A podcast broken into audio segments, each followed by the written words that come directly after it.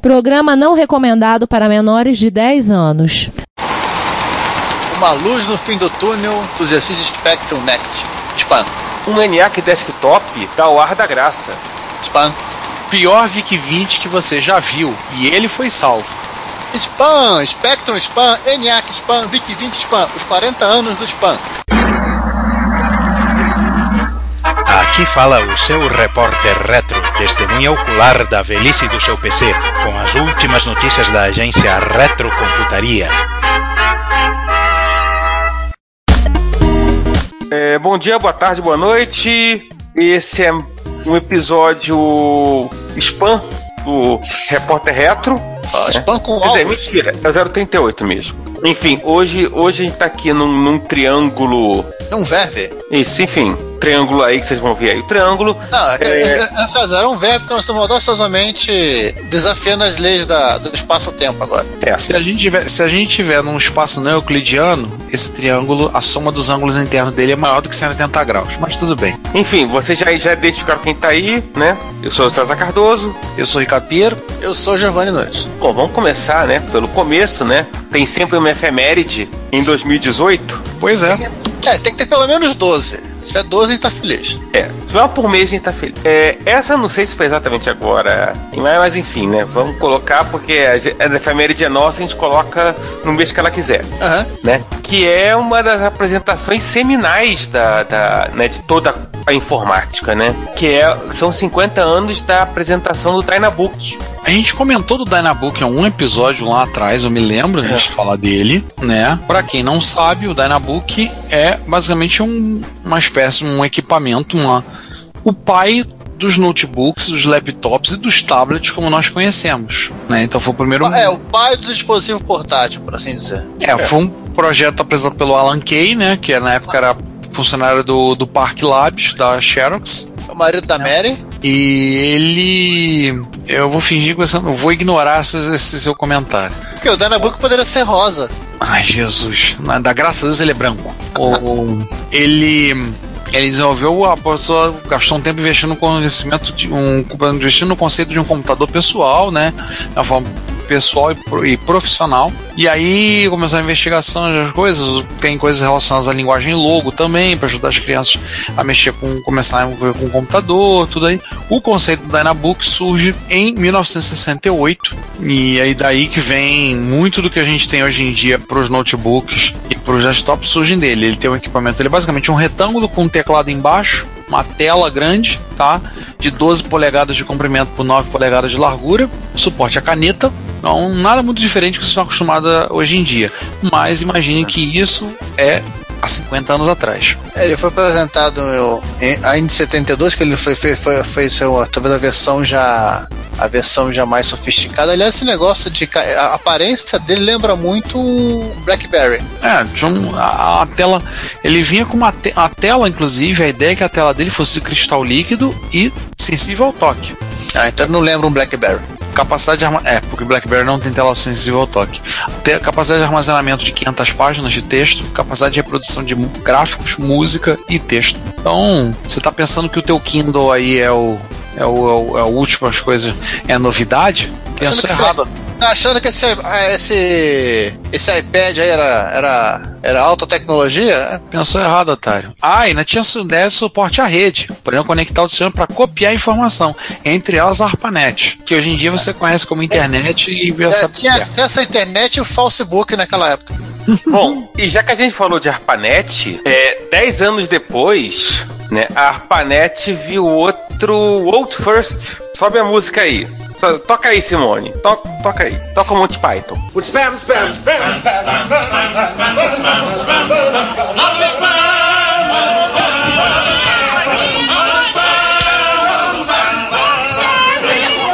Um Exatamente. sujeito a qual não, não vamos falar o nome, né? Quer dizer, ele pode Vamos falar. falar. É gente não sei- é, ele se escondeu num, se escondeu num pseudônimo. O Twerk do a partir do hostname deck traço Malboro, é um deck de Malboro, ele resolveu simplesmente mandar um e-mail para algumas pessoas. Não, é, é, assim, o mais engraçado é que ele mandou e-mail para anunciar que, que a nova linha Deck System 20 e o Tops, OS, Tops 20, o seu personal, é, tinham falou, finalmente "Mas, César, suporte ao peraí, ARPANET. É César, o que era, já era top de fábrica, né? Era top de fábrica. Então ele resolveu mandar um e-mail pra 320 pessoas, ou seja, mais ou menos 50% da internet. né? É, que era basicamente todo mundo da, da, que tava na, na ARPANET, na, quase todo mundo tava na ARPANET na costa oeste dos Estados Unidos. E aí a coisa foi. E a coisa foi. E como naquela época a, a, a, conexão entre, entre os hosts no- era coisas como o UCP e eram tecnicamente linhas de escadas, então vocês imaginem quanto tempo demorou para essas mensagens serem encaminhadas para É. todo mundo. Não, e o. o, o, e o, né, e o header é muito interessante, porque, porque hoje em dia o header é absoluto. Assim, esse, o tipo de header é absolutamente inválido. É, o at ao invés do arroba. É algum. É, hoje, ou qualquer programinha, qualquer sistema que vez- anti-spam ele classificaria esse, essa mensagem como um spam. É. Mas aí, né, o Brad Templeton. Igual que ele E- mandou, em Cezão, ele mandou o tio pra uma onda de gente e um cara foi um carbon copy. Não, porque não deu tempo de colocar o resto. Ah! Tipo, o único Carbocop é porque acabou o, o, o, o espaço, né? E não tinha mais, mais pessoal pra lá.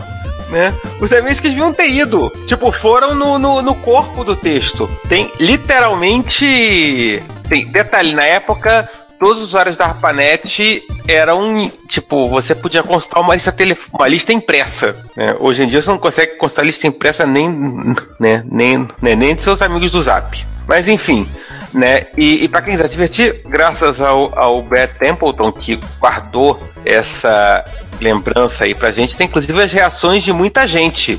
Inclusive Inclui- do Stallman. Exatamente, Inclu- inclusive Stallman. um tal de Richard Matthew Stallman. Ou seja, esse aqui não, não só é o, é o primeiro spam, como a primeira treta de internet. Não, a primeira tese é porque o, o. Porque um dos caras que, que era o, na época era um poderosões da Rapanet reclamou que, né, que é contra os termos de uso. Era spam mesmo. Né? Gente. É, mas o cara da deck poderia dizer, ah, vem cá, mas o gate, o gate é deck, o gate é deck onde passa todo esse negócio aqui é da gente, a gente tá pagando essa conta telefônica, então deixa a gente mandar spam. Não, eu acho, eu acho que não tinha ainda o Gatekeeper, não. Ah, Porque justamente a ideia era anunciar que eles iam fazer um open house, um open house pela, pela costa oeste para para apresentar o, o DEC System 20, que foi o primeiro computador, o primeiro sistema de computadores da DEC com suporte à ARPANET. ô, ô César, quem na verdade quem, quem é, resolveu falar sobre o ir contra os termos de uso foi um Major Raymond Zahor, Exatamente. Che, che, chefe É. do. ger- literalmente, na época a internet é gerente. Ge- Gerente, ah, tinha um gerente da ARPANET. A coisa cresceu tanto que hoje em dia, hoje em dia não, É. cabe nenhum presidente. A- a- Né? Nessa época a internet tinha gerente. Você podia reclamar com o gerente da internet. né? E com, e com, né, né, com direito a, né, a RMS já sendo RMS naquela época. Titio seja, Stallman já, Titio Stallman já chiando. Já. Vocês repararam na hora que as mensagens foram enviadas? Ah, não, gente. O cara mandou no dia 33 do dia 1 de maio. Você, detalhe, o cara mandou dia 1 de, ma de, 1 Não, de nos maio, só Unidos- chegou no dia 3. É, nos Estados Unidos, 1 de maio não é feriado. É, mas tipo, ele mandou na tarde de 1 de maio e tipo, o- a mensagem chegou no dia 3. É, É. em alguns. é, se for o UCP, é bem capaz do- da, da máquina ter que discar. É. Discava pra cada rosto. Você estava ocupado, tinha que tipo, ficar na fila e discar de novo. É, algumas reclamações que votaram no dia 10 de maio. Isso. É, a reclamação do Storm dia 10 de maio, 23 e 20. E ele não recebeu essa mensagem. Né? Não, a reclamação do, do, do Jack, o Jake Feinler, é do dia. Na, na verdade, ele mandou no dia 4 de maio, mas o, o que foi guardado foi do dia. né? Foi quando chegou, provavelmente, algum host que o Templeton tinha acesso, no dia 10 de maio. Giovanni é pior. O Stallman, a resposta do Stallman é dia 8 de maio de 78, É. às 2 e 13 da manhã. É, o, é, o 2 e 13 da manhã é Costa, Costa Leste. É DT. Costa Leste. É, tá 2 e 23, 13 da manhã. 23 e 20 aqui da hora do Pacífico. É. Ah, mas eu estava mandando e-mail essa hora mesmo, tá correto. né? E, né, daí depois ele mandou, né? Ele mandou a mensagem às né, às 2 e 3 da manhã e depois ele mandou a mensagem às 6h27 da tarde, né? Em que ele reclama que, né, em que ele tipo, diz que ninguém deveria é, né, é, receber mensagens com, com um reader tão grande. Mas mandar e-mail de madrugada, pode, tá bom. né? Enfim, né? Basicamente, cada um, né? Enfim, vamos, vamos parar de falar de. de... Divi- Divirtam-se aí, o link tá, tá aí no show notes. Leu os comentários, dono da internet. É, O próximo é um pouquinho mais novo, né?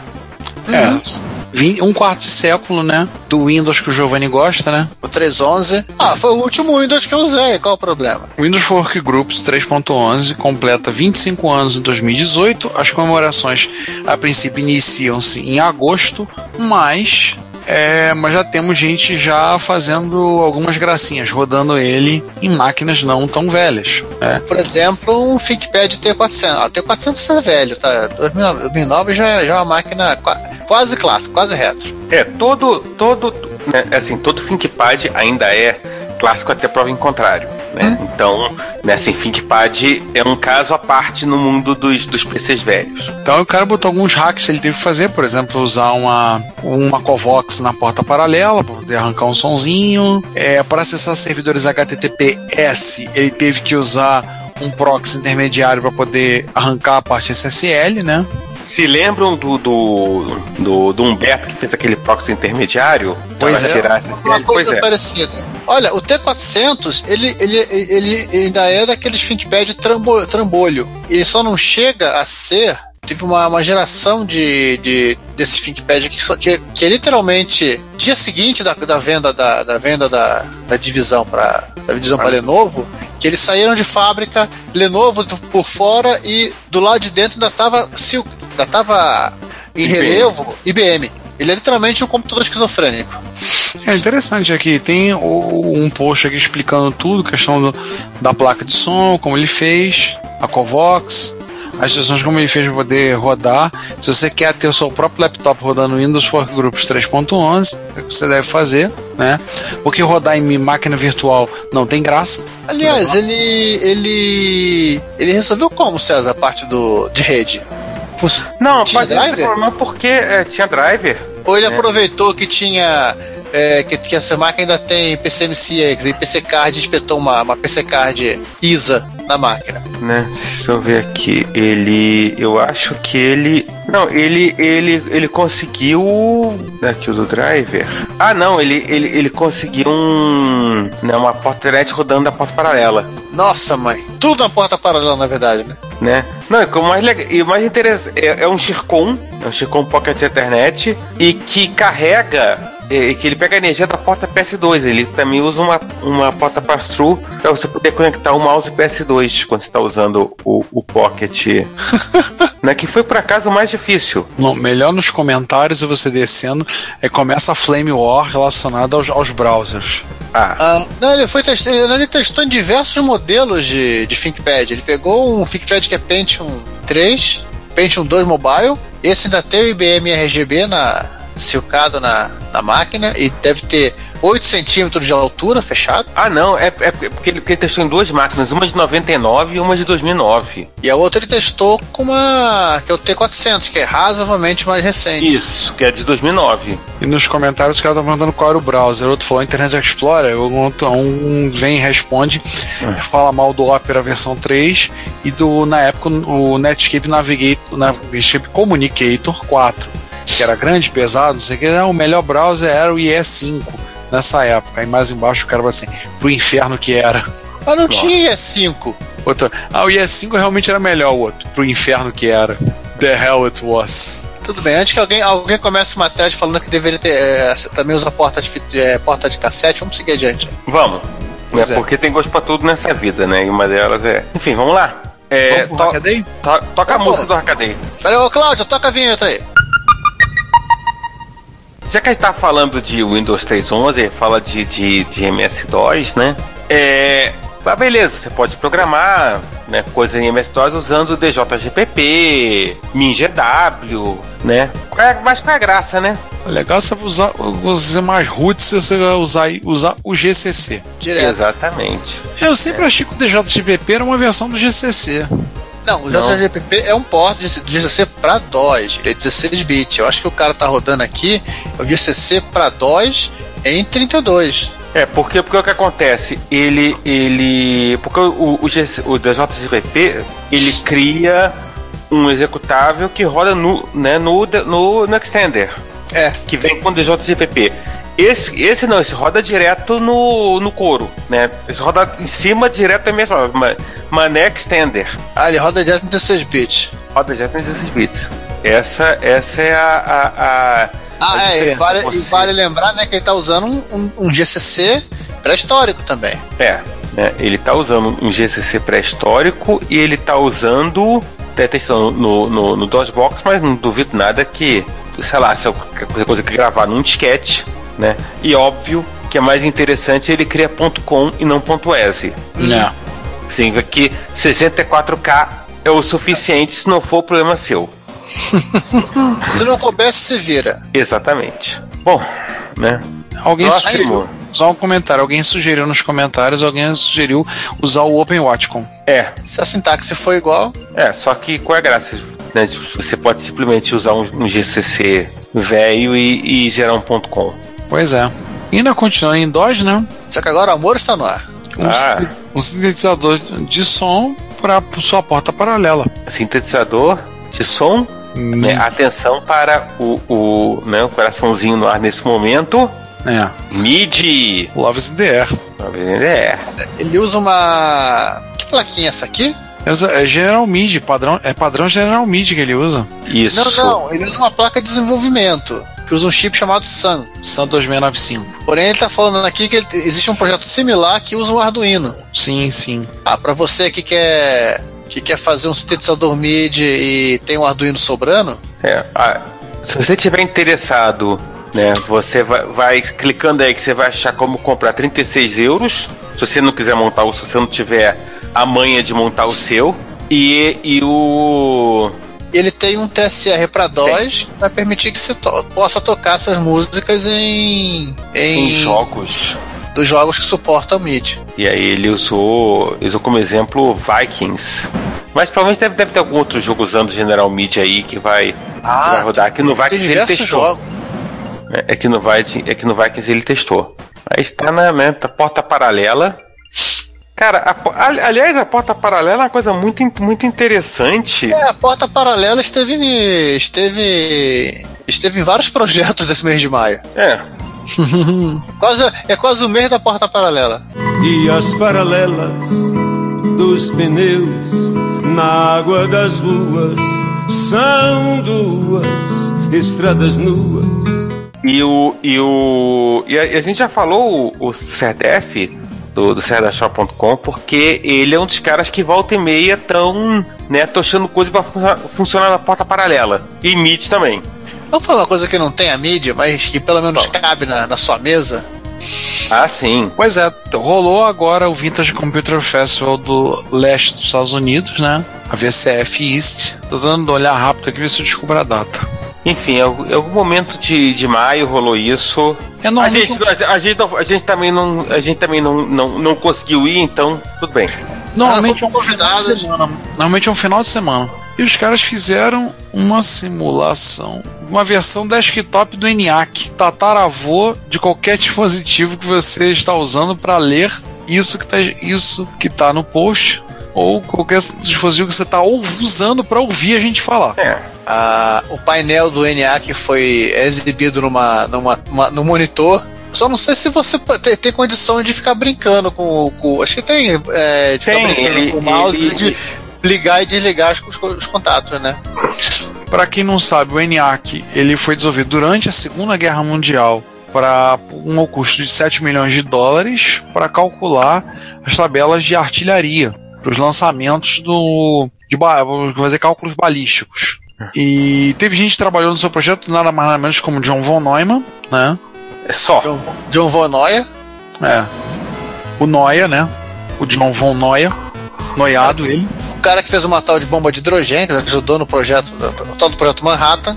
Que não tem correlação com o Dr. Manhattan, gente, por favor, para de misturar realidade com ficção. Pois é, né? Esse canal da bomba de hoje não, o Dr. Manhattan é verdadeiro. É, justamente.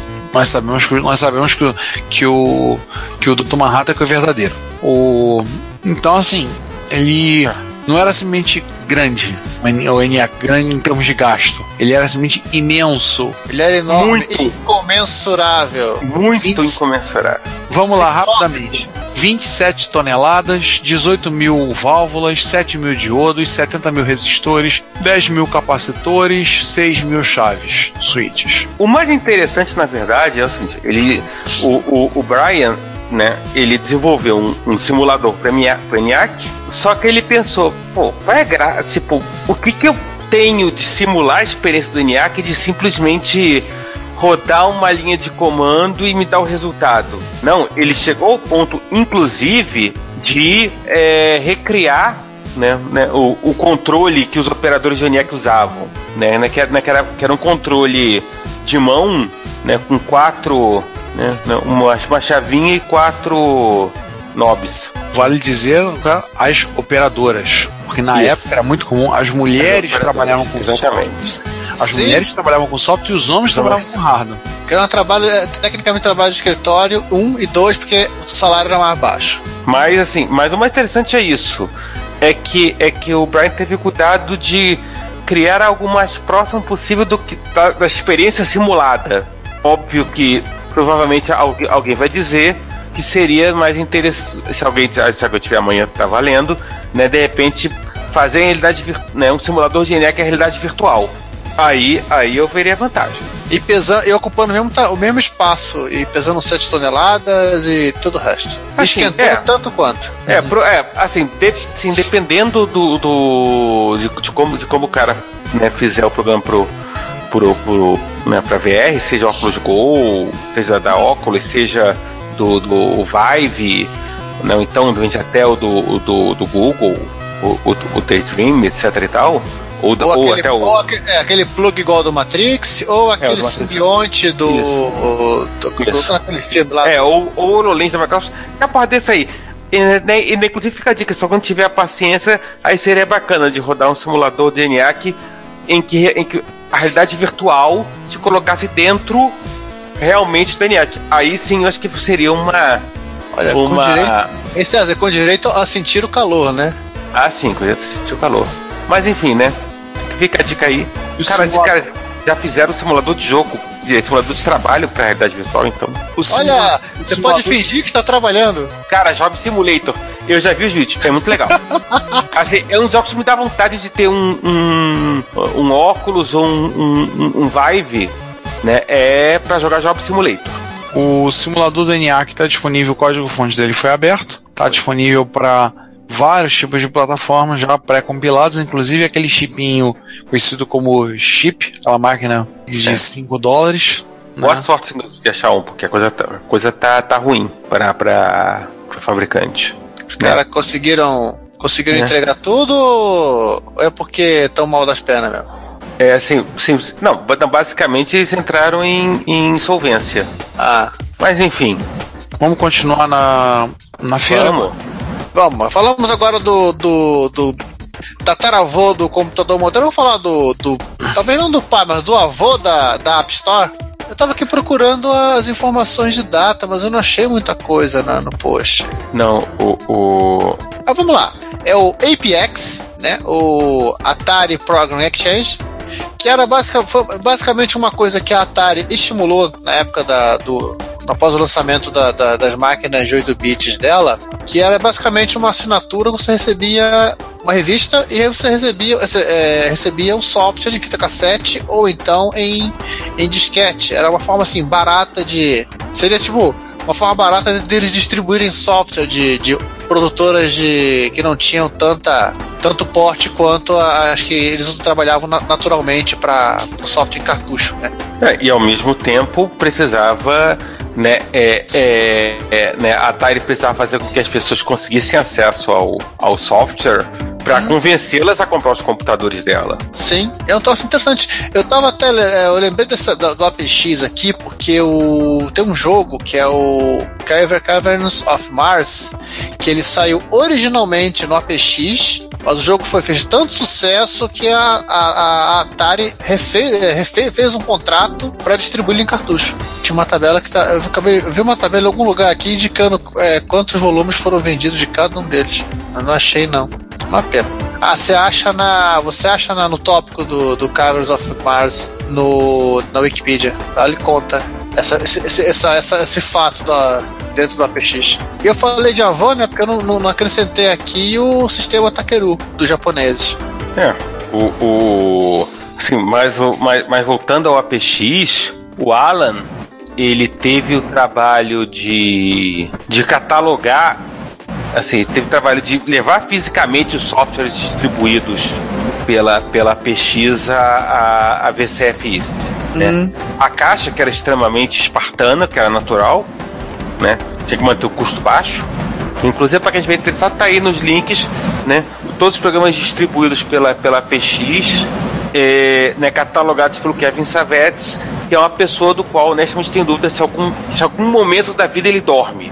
Ele dorme. Ele, essas coisas ele fez no, no meio dos anos 80, no, no, no final dos anos 90, começo do século 21, então deu tempo, dá tempo dele dormir. Deu tempo É. dele dormir hoje, né? Hoje. Não, mas o Salves ele, ele contou com uma- uma- um trabalho absurdo de uma série de voluntários, que ge- gente que assim, ele tinha várias revistas que ele foi digitalizando, passando a CR, corrigindo, né? E muita gente fazia isso. Ele conta no, no livro dele que ele tinha um, tinha um, uma- um usuário que um cara que mandava assim, falava, qual você precisa? Aí ele mandava pra ele as revistas, o cara devolvia todo o trabalho digitalizado, revisado. Aí um belo dia o cara parou de responder, né? Aí eu descobriu que era o senhor de idade já tinha falecido. Gente. Aí ele começou a pesquisar, porque vocês nunca conversaram. Ele fala assim, até a frustração dele. Ele descobriu que o cara foi. é, é, o cara trabalhou na NASA, é, trabalhou no projeto do no projeto Apollo, né? Na parte de desenvolvimento de, de software. Mas era aquela coisa, assim, que ele. O cara falava, revistas tá e tá e tá, estão aqui, ó. Quais você precisa ainda? né? E, né, e né, para quem tiver bem interessado no, no, né, última sessão do, do texto do Hackaday, que chama-se History Repeats, é, você vai ver muita coisa com que hoje você tem no, né, no, no, no Google Play Store e, na, e no, no, no App Store da iOS. Muitos problemas que acontecem que a Atari teve, Google e Apple estão tendo. Microsoft não, porque enfim, né, o, o Windows Store é nada, e o, e o Mac Apple Store também é outra, né? É outra Wasteland.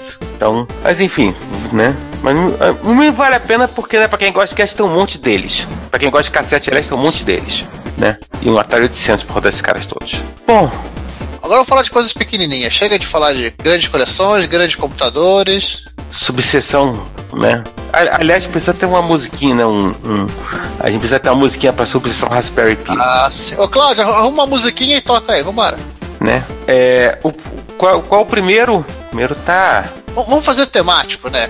Primeiro assim, é, nós temos o, a ressurreição, não é o Rise from a Game, mas temos uma ressurreição do Osborne One na base do Raspberry. O que é interessante é que o cara aproveitou a, aquela caixa que quase não tinha espaço para caber um Raspberry. Ele substituiu a- o monitor de tubo por um de LCD e aproveitou o teclado, né? Inclusive fazendo uma adaptação de um projeto de para utilizar o teclado do, do 71, né, César? Isso. É o que na, na verdade tem que, obviamente para um Arduino, né?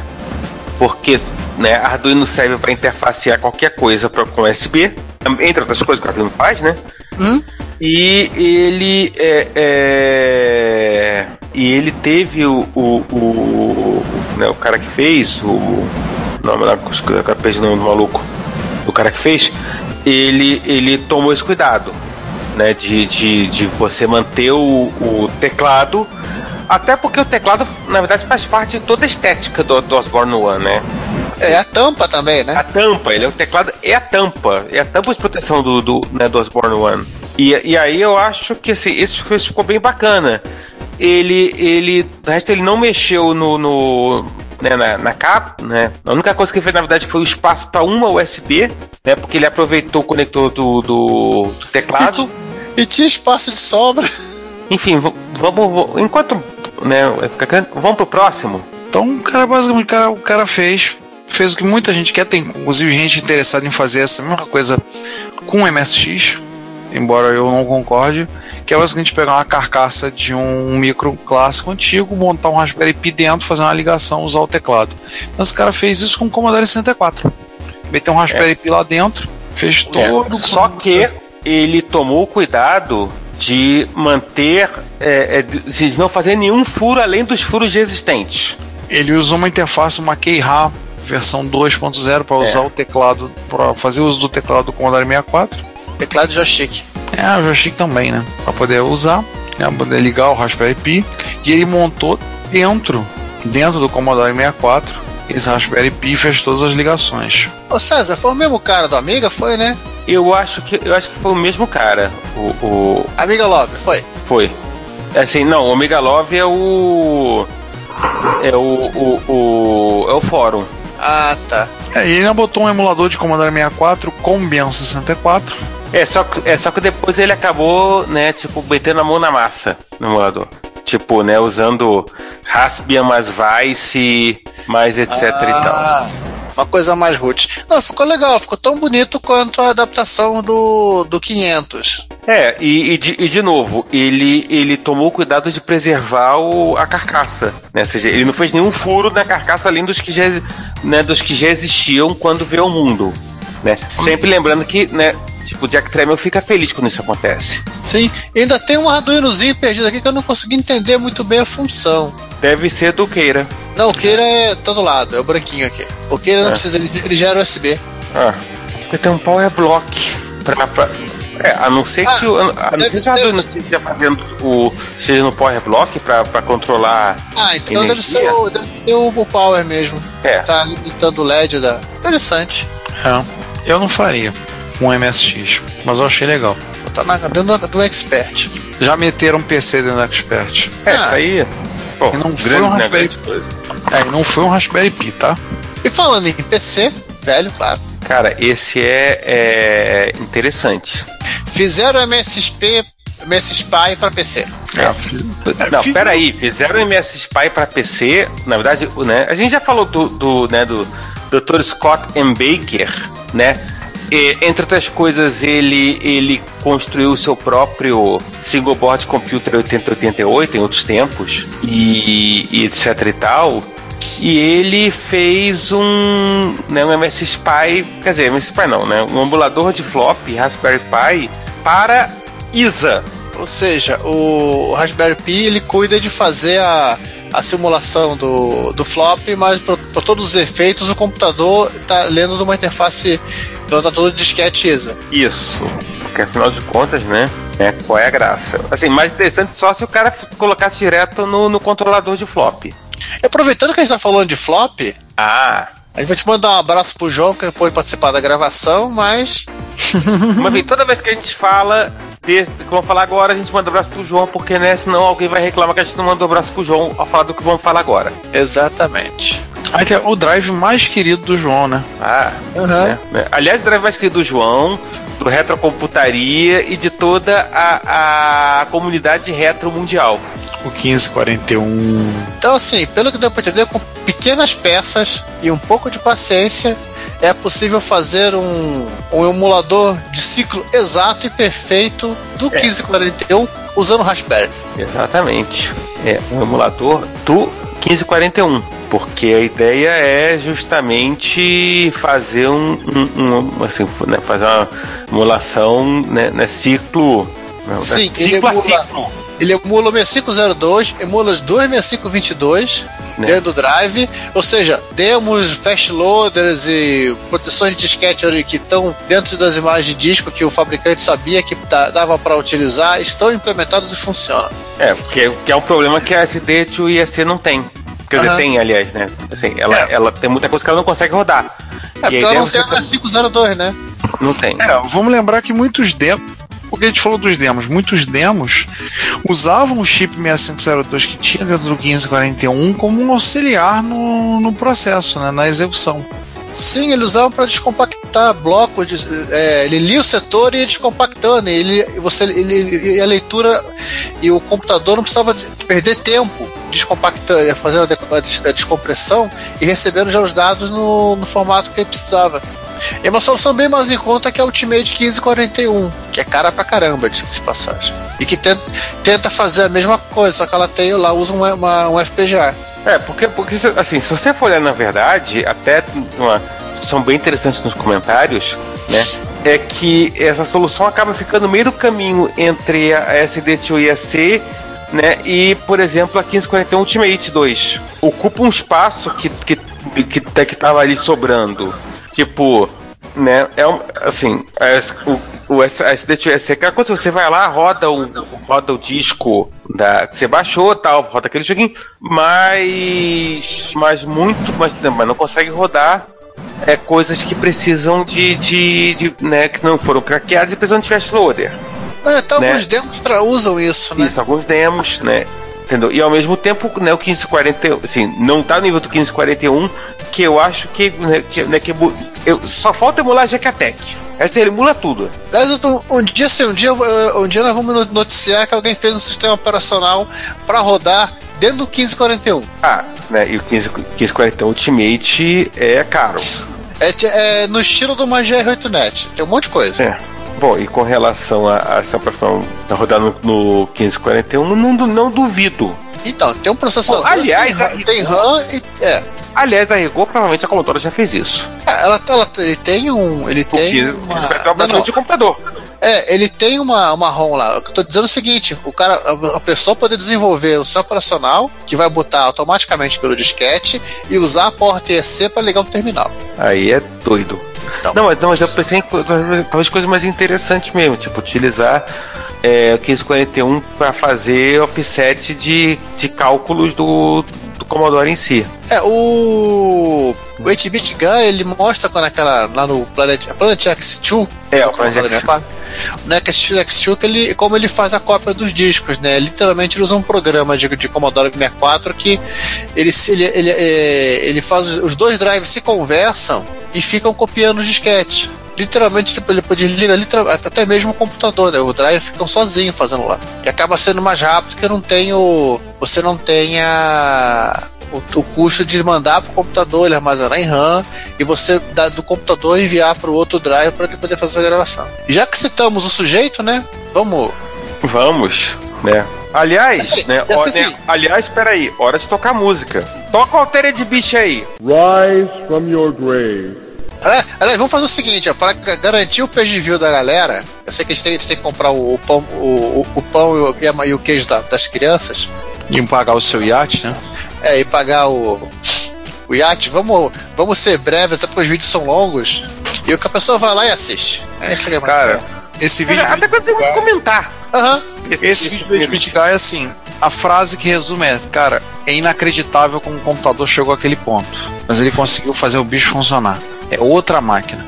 Vale muito a pena ver os dois vídeos. Ó, são dois vídeos, assim, vale a pena assistir. O cara ele comprou por 5 dólares um VIC 20 que tava aparecendo mais um mais um que mais um Commodore 64 por cada cor. Acho que mais um mês estaria Não, aparecendo isso Commodore era o menor 16. dos problemas. Sim. Ele comprou o VIC, ó, lembrando que o VIC 20 é branco, ele comprou um VIC 20 marrom. E todo o trabalho que ele teve pra limpar a carcaça, consertar a carcaça, limpar o teclado, consertar o teclado, consertar a máquina, tirar toda a nojeira que estava acumulada em, sei lá, sabe, 70 anos de, de sabe-se lá onde aquele computador estava enterrado. É, alguns especu- eles especulam no vídeo que aquele computador, na verdade, devia estar sendo usado em alguma coisa com óleo, alguma coisa que tava o gabinete muito oleoso, tudo. Mas não vamos ficar falando muito, não. Deixa o pessoal lá ver o vídeo. Vai lá É, ver.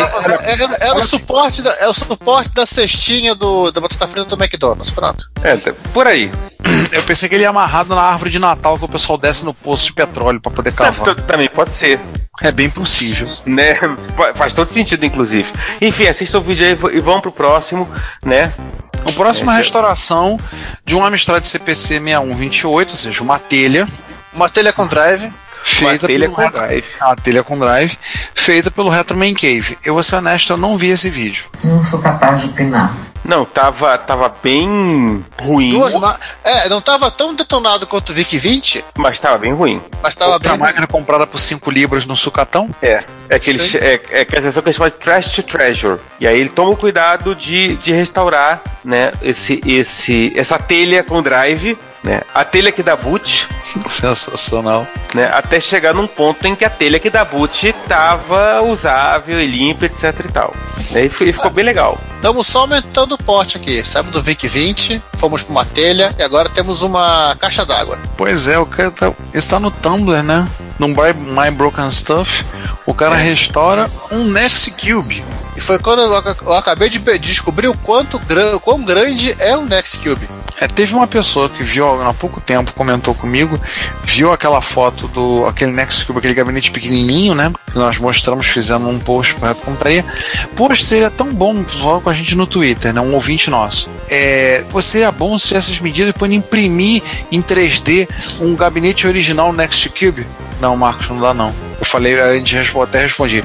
Cara, não dá não. Haja plástico e haja tempo e haja impressora para poder imprimir um negócio desse tamanho. Cara, é maior do que eu pensava. Aham. Eu- Assim, ó, pra, pra vocês terem uma ideia, parece um. Em tamanho, um monitor de 20 polegadas de tubo. É, dá não. Assim, é, você ficou. Você se enganou por conta do daquele. daquele Cube que a Apple lançou tempo. pô, É, Não. anos É. depois. Você tá, tá se confundindo com o GameCube da Nintendo. Não, gente, não era aquele tamanho.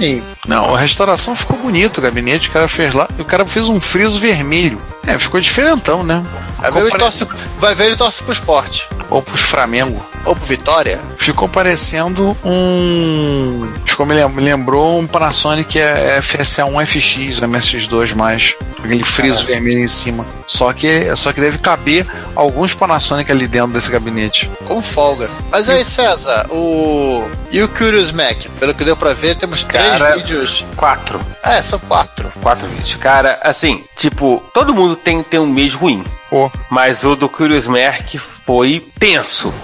Primeiro, né, ele foi, né, fazer, fazer a broderagem, ajudar os amigos, né, consertar o- os terminais dos amigos, consertar os drives dos amigos, tipo... E aí, pontinho, pontinho, pontinho, né? O E aí, primeiro pontinho, foi um terminal de. Era de que máquina? De um da terminal de Univac, Univac, né? Era Univac, É, o terminal da Univac. Univac Sperry. Sperry, isso aí, amigos, é, é só pra lembrar, a Sperry com a Burroughs da origem a Unisys. isso faz tempo. Faz tempo. Sim.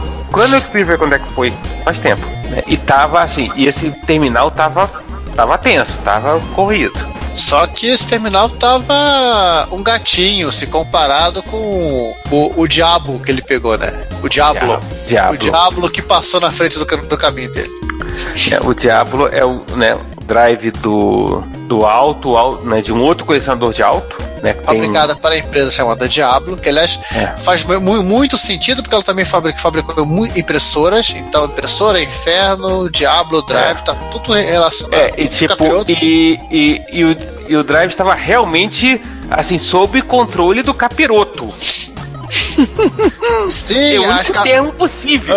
as cabeças giravam para todos os lados e e vomitava a gosma verde.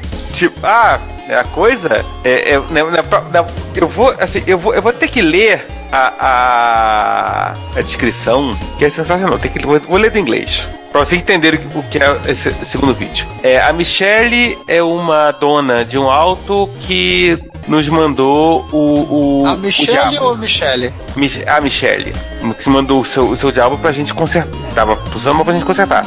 Mas o Drive parecia.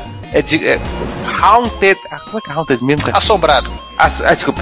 Mas o Drive, mas o Diablo parecia assombrado, possuído, né? Ou em uma palavra, é. diablólico. Diablólico. É, é, basicamente destruía discos, cabeças, cartuchos de alinhamento, outros drives por perto, é, né, né, fazia luzes piscarem, trocou todas as peças. Fazia chover sapos. Fazia chover sapos. o Mark a galera trocou todas as peças, não adi- não adiantou nada. Mas eles não vão desistir até que esse drive seja exorcizado. E aí teve uma coisa: exorcizado. E foi um trampo. Dá pra ver pela- pelos vídeos o trabalho que eles tiveram analisando cada. analisando todas as facetas e pedaços do drive, lendo a documentação da época que sobrou, né? Então Ah. tem uma que ele fala assim, é, ele descobre também que a, a cabeça, o, o braço da cabeça do leitor estava torto. Quer dizer, não totalmente torto, mas assim, visualmente torto, né? Mas torto o suficiente para estar totalmente desalinhado. Aí ele comenta que, de acordo com a documentação, esse, esse procedimento de realinhamento, depois que eles desa- desamassaram, né? Esse processo- de, desalinha, de, desalin- de realinhamento era feito mecanicamente por sistema ótico, para o fabricante, só que assim, não tem informação de como isso é feito. Eles tiveram que descobrir como fazê-lo. Fora que o bicho achava cilindro que não existia, né? Também não. Era basicamente, né? né tipo, só, o- só o capiroto na causa. Acho que tentaram instalar o Windows no Drive. Pessoal, não, tá tranquilo, né? Não Beleza. tem como piorar, né? Não há, nada mais de ruim vai acontecer. É, o, né, o Mark tem um Dote PEC 65, que é um, que é um computador é, criado pela Dou. Não, criança, não é Dolce Gabbana. Não, não, não, é, né?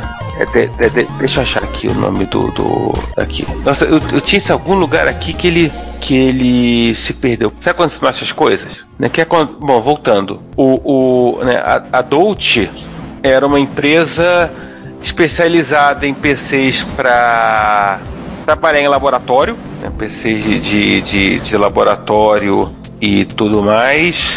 E, e por acaso o Mark conheceu o Volker Dolce, né, que foi o, o, o, o fundador né, da, da, né, da Dolce, etc e tal.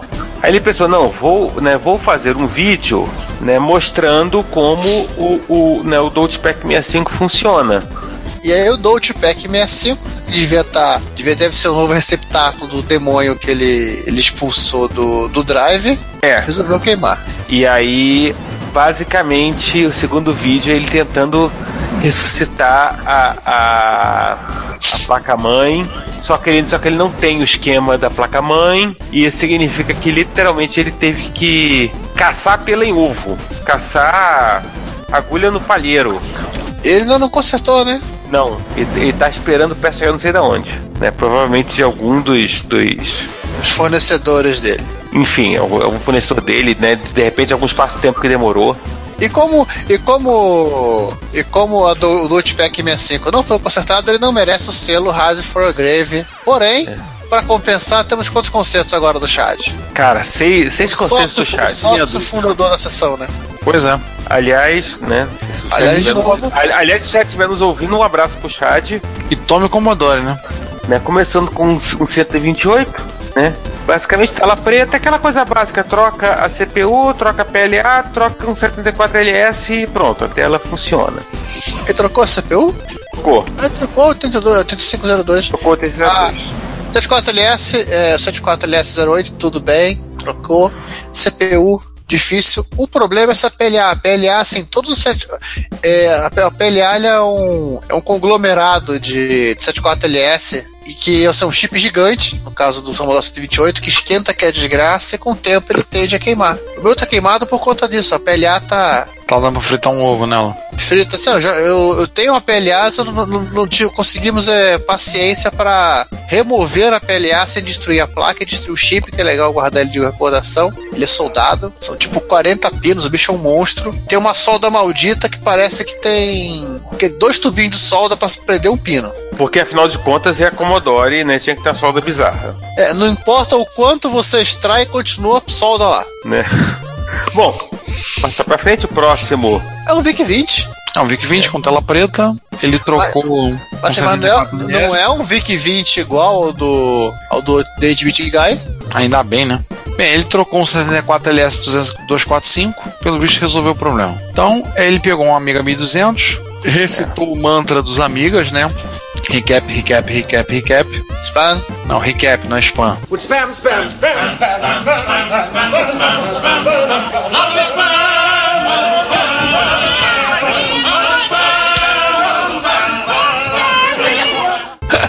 O... Errou. Então ele pegou, trocou logo todo mundo, fez a, a festa, troca capacitor na placa de amiga e ela deu uma guaribada lá, uma limpeza no drive. Né? Porque afinal de contas, recap é a primeira coisa que você faz quando recebe uma amiga. A segunda é o recap. A terceira também é o recap. Vamos falar dos 600 agora? Vamos, vamos falar de um. Na verdade, um vampiro, né? É, depois de um drive demoniado, um, com uma, uma amiga, uma amiga vampirizada. né? O que acontece? Basicamente, o, o no Vampire A600 estava tava com flicker de vídeo. Pra quem não sabe, a Vampire 600 é uma aceleradora Pro 600, uma das muitas que tem, né? Então a tela tá lá pulando tudo com um file na, na- lá na tela preta, né? Vira a famigerada tela preta. Então o que ele teve que fazer foi soldar dois capacitores de 22 microfarads em um ponto lá, que eu não vou ficar explicando. E pelo visto deu certo. Fez e funcionou. O monitorzinho do chat ficou todo feliz exibindo lá a tela. E, né, e para fechar a amiga, Pra né, fechar. ele, ele resolveu, né, né, depois de gostar de amiga de tanta ele, gente, César, ele resolveu parar de, de- de- Deve ter enchido muito saco dele aquela, pi- aquela piadazinha de, de. Como é que é? Casa de Casa Ferreiro Espiritual. Ele consertou o 1500 dele. Então, basicamente foi limpeza, né? É, foi uma faxina lá. É, né, e com direito a uma foto do, do, né, do Chad muito leleque. né, em 87, cercado de, de Commodores e amigas.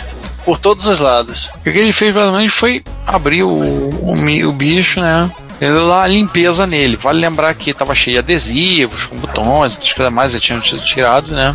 É, ele pegou, assim, guardado, então ele pegou foi dar uma limpeza. É, aquela, aquela coisa, né? Tipo, anos, sempre lembrando que, né, anos 80 e 90 no Brasil, por exemplo, né, todo mundo, né, não havia janela que não estivesse cheia de adesivo de coisas mais aleatórias possíveis e imaginárias, Oh, né? verdade. Você acha que era só no Brasil pessoal que sai colando adesivo dos anos 80 e 90? Não, também, também teve na Itália. E agora, né, pra fechar a sessão Rise from Your Grave, porque esse É, depois do, depois do momento assim histórico do Chad e o micro, micro de infância dele. Meu Deus, eu tô olhando. E depois do Vic, depois do, do, do Vic 20, depois do, depois do Vic 20 que tava no Do 8 bit. bueiro, É, que tava do 8 bit guy. do, do, diabo, do Drive Dia- Diablado, temos agora que é isso? O que que. É uma, é uma lasanha? Meu Deus do cara céu. é um Não, 1541 que virou uma lasanha. Não, ele só diz assim: as imagens falam por si mesmas, não preciso escrever nada. As imagens, as, as fotos podem irritar, podem irritar a sua sensibilidade. Caraca, meu Deus. Só faltou cocô de pombo. Cara, realmente, olha. Isso me lembrou meu, meu primeiro JVC, meu primeiro MSX2 J- da JVC que chegou aqui em casa. Quando eu abri o bicho pra limpar, eu só olhava e dizia assim: como é que essa porcaria funciona ainda? Magia. Não, é é a única explicação. Magia. Assim, tem foto pra caramba. Todo o processo do 15, co- desse 1541. Assim, dá medo. Cara, e aí, né, mas ele conseguiu restaurar. Cara, basicamente, o trabalho de restauração. Peraí, tem um comentário aqui na. Tem um comentário. Não, morreu o 15, morreu o 1541. Não, cara, no adiou Vic, Vic é, VC 1541. Meu Deus, tu viu ah, na mesinha dele aquele. pô, aquele, aquela película quadriculada que ele usa, você tem que ver a, já viram a quantidade de ferrugem que tem nela? É canela. É canela, aham. Cara, é impressionante, assim. Até os chips estavam vermelhos. Até os chips. Isso dá, dá, dá uma tristeza de ver. Dá, não.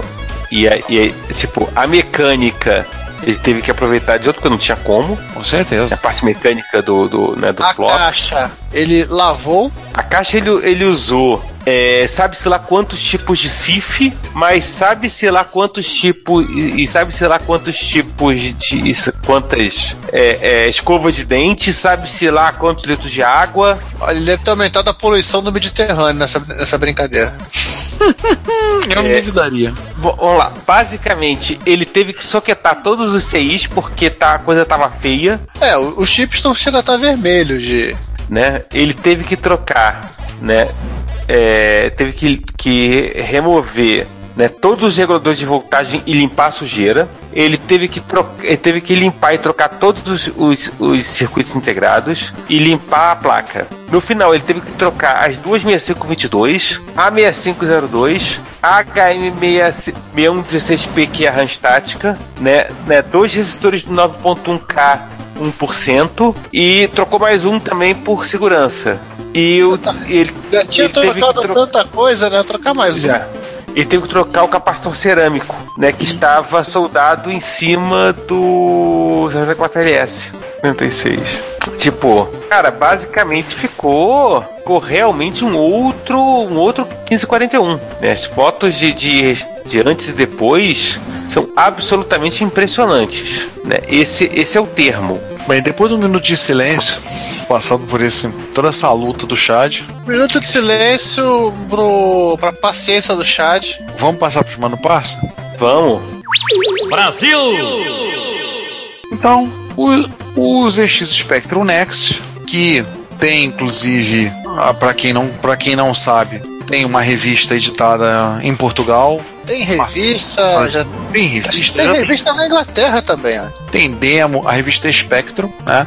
E mais outras coisas. Finalmente a questão, a novela dos, dos cases está se encerrando, né? Estão produzindo, então já estão começando a injetar os, os gabinetes. Então, com isso, há uma previsão de que finalmente vão conseguir fazer a entrega do, do Spectrum Next. Eles vão, consi- vão conseguir fazer a entrega no, no período no verão no hemisfério norte, inverno no hemisfério sul. As duas coisas no Equador. É, você entendeu.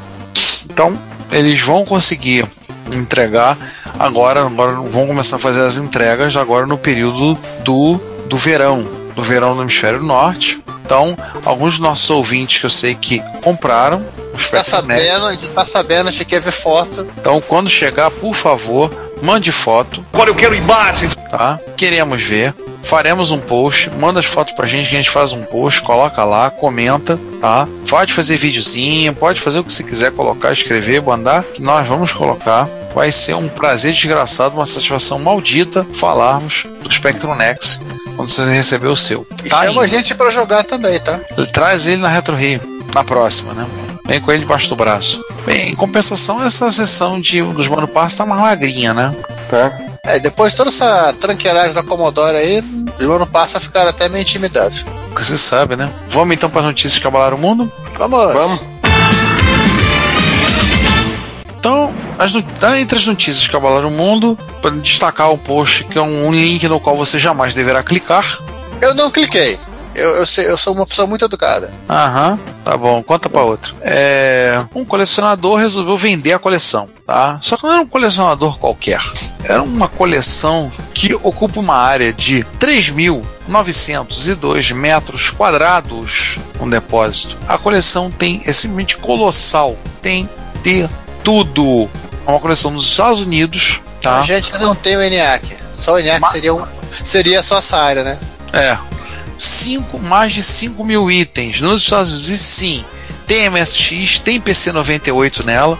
De equipamento são mais de 400. É literalmente um Uber, um Uber One. E o cara vai ter que botar. E, o- e o cara botou isso a leilão. O cara não foi. Não botou no eBay, não. O cara contratou um site, um leiloeiro oficial, poder fazer o serviço. Isso aí, vende, vende, por favor, que minha mulher tá reclamando. Ah, É simplesmente medonho. Né? Aí eu comentando alguns dos comentários era, meu, deu até um ataque cardíaco aqui. Mas segundo o Juan, é o Biolog disse. Famoso. Sério? Segundo Juan é. Quer dizer, esse deve ser um pedaço da coleção dele, não é tudo, né? É, não deve ser a, ma- a maior parte. É a parte que ele não brinca. Dá medo, né? É, o Bigelow disse ele, ele, ele trabalha com o site Armchair, que acho que é um site de jogos. Ele tem o livro Vintage Games, que ele explora diverso, di- di- diversos jo- jogos, é, assim, digamos, o estilo de jogos, o jogo que fez esse estilo, é, definiu esse estilo e, claro, as cópias. Ele trata diversos jogos, ele fala de MSX nessa, nesse livro. E, obviamente, o livro do Coco, né, que ele escreve com o Johnny Ville, né? Johnnyville? É. Não, Johnnyville não. O. Olha, eu não vou correr até, até, até minha estante pra, pra, pra pegar, não. Então. Boise Petri. Não, não, gente, eu não corri até minha estante pra ler isso. Outro post, que- outro nossas notícias que rendeu muitas visualizações, muitos comentários, foi o lançamento da revista Clube MSX. Sim, abemos revista. Abemos revista. Eu já, já peguei a minha, já comecei a ler a minha revista, não acabei de lê-la. Você não leu sua revista, mas sua esposa já leu, né? É, minha esposa já leu uma parte e ela gostou muito. E olha que ela entende tanto de MSX quanto eu entendo de fazer bolo. Então, talvez eu entenda mais fazer bolo. É, mas ela leu e, já, e gostou da revista, e elogiou o trabalho, elogiou a revista, gostou. E eu fiz um pequeno perguntas e respostas lá para explicando pro pessoal, tem gente com dúvida, como é que vai ser, o que, que tem, qual é o foco, periodicidade, assim, né, para dar uma força até pro pessoal lá.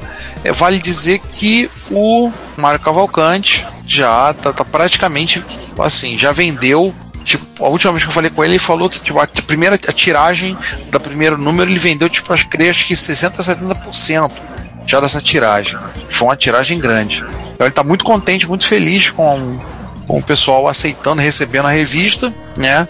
E teve mais duas das mentes em baixa resolução que comentam esse podcast é, participaram com confecção de matérias para esse primeiro número. Então aí perguntaram até, lá, será que algum de vocês vai ter alguma coisa a ver com isso? Uhum. É, e daí para frente a gente vai, já tem, estamos em conversas, estamos em conversa lá com o Mário, pensar em coisas para sair lá na revista também, tá? Então alguns materiais, inclusive, que vocês viram no Reto Computaria, deverão ter versões revistas corrigidas, atualizadas segundo a grafia dos melhores textos, publicada lá na revista. A próxima edição deve sair lá para setembro, final de setembro. E a Ah, então- seguinte no final do ano. e a seguinte em dezembro. Né? Então estejam atentos. E mais uma vez, parabéns ao Mário pela iniciativa do- da revista. Né? A gente não pode esquecer, nunca é demais, nunca é demais dar parabéns a ele pela essa iniciativa. O terceiro é uma das quintas do Pitaco, uma menorzinha, mais enxugada. O carro do Pitaqueiro. É o Ricardo Pitaqueiro, né? Tá dando pitaco na vida dos outros, falando o que eu tenho que fazer, né? Começa o post botando a Rita ali, né? Botando a tia Rita. Pior que tem uma pedagoga lá na escola que pinta o cabelo exatamente igual. Eu olho pra ela, lembro, eu lembro- eu olho pra essa pedagoga, uma senhora também. Deve ter, deve ter perto da idade da Rita ali. Aí eu olho pra ela, lembro. É, basicamente é um post comentando sobre uma coisa sobre programação, aquela minha velha, velha irritação minha, reclamação e protestos. O pessoal que fala, fala, fala, não faz. Então eu comentei um pouquinho sobre um pouco sobre se você quer começar a programar em C para MSX, tem uma wiki muito legal, mantida por um japonês, mas felizmente o texto não está em japonês, onde ele está documentando material, ferramentas, bibliotecas, tudo para usando o Hightech C. Então, assim, ele está fazendo uma wiki lá e está fazendo isso. Tá começando, tá documentando, está juntando material lá. Então, por exemplo, tem também o script que ele fez, que para preparar tudo, configurar no seu Windows, deixar tudo configuradinho para você usar o Hightech C para CPM, no seu Windows, para você poder escrever código, tudo. É, e está começando a fazer lá, colocando, colocando tudo lá no site. No- Tem também a, o back-end que o Avelino desenvolveu. Avelino Herrera desenvolveu para usar o STCC na MSX, né? No caso, mais precisamente na MSX DOS. Sim, sim. E também tem uma biblioteca, a ES é GFXLib V9990, uma biblioteca para fazer uso do chip da V9990. Ou seja, FX9000, PowerGraph, PowerGraph Lite, vídeo 9000, se você for um dos pouquíssimos usuários no mundo que tem uma V9, uma, uma vídeo 9000, poderia poder desenvolver.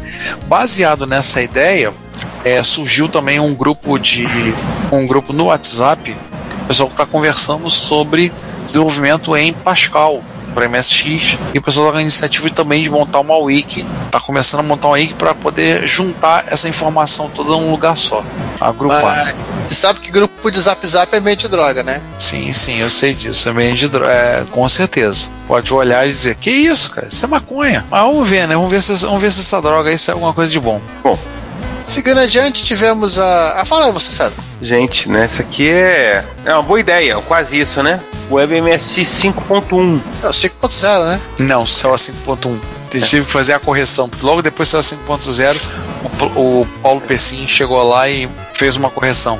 É, ele fez de propósito. Tava esperando você, alguém publicar pra, pra mudar a versão. Aí sim, fomos surpreendidos novamente.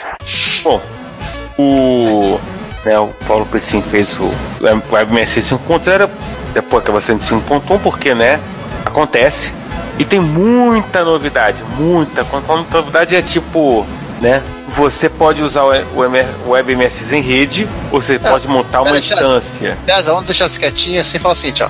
Além daquilo que a gente, eh, a gente acaba esperando em, em novas versões de emulador, né? Melhoria de performance, e, e todo o resto, né? Uma série de novos recursos adicionados. Aquele que talvez seja mais surpreendente de todos os recursos, agora sim você pode falar. É, quer dizer, é basicamente você pode usar um emulador em rede. Ou seja, você monta uma instância, você convida os amigos para entrar e acompanhar a execução de um programa, um processo de debug ou vamos ser honestos, né? né? Montar um. jogar uma partidinha de Konami Soccer. Já tem gente falando em montar uma liga de futebol. Ai meu Deus, Stones versus Eagles. Stones versus Eagles, né? O clássico do clássico da Konami. O time que vai ganhar vai ser o time que tem.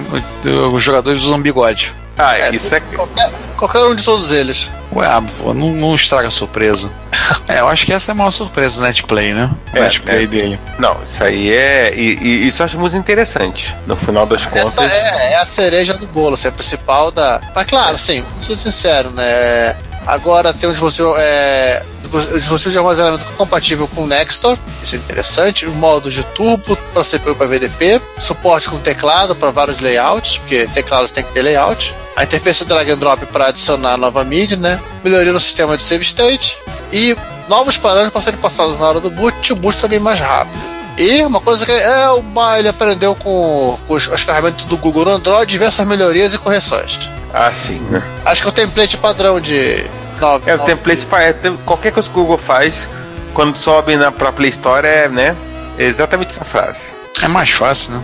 Ensinaram o estagiário a ler o changelog, então ele, ele escreve isso. Enfim, e para terminar, E para terminar, isso é um, um, um link que eu achei por acidente. Eu sou campeão em achar link por acidente. Você acha link do acidente aonde? No, no seu, nos seus bookmarks? Não, eu vou procurar uma coisa e eu fico fuçando e acabo achando, achando que, né, o, o que devo sem necessariamente estar, estar precisando achar. Este é um, um site, né? Vou até clicar aqui pra. Eu não cliquei no primeiro link, eu não devia clicar, mas vou clicar no segundo. É o minus0degree.net, né? ManusZeroDegree.net ele tem uma coleção de tudo que você possa imaginar e mais um pouco sobre a série 5100, né, o 51XX da, da IBM, é o PC convencional, é o XT, é o acho que até ele vai até o AT. é o AT, é o AT. E assim, é tudo que você possa imaginar, documentação, códigos de, de problema para fazer o troubleshooting, manual técnico e por aí vai. De tudo, de computador, de monitor, de dump de ROM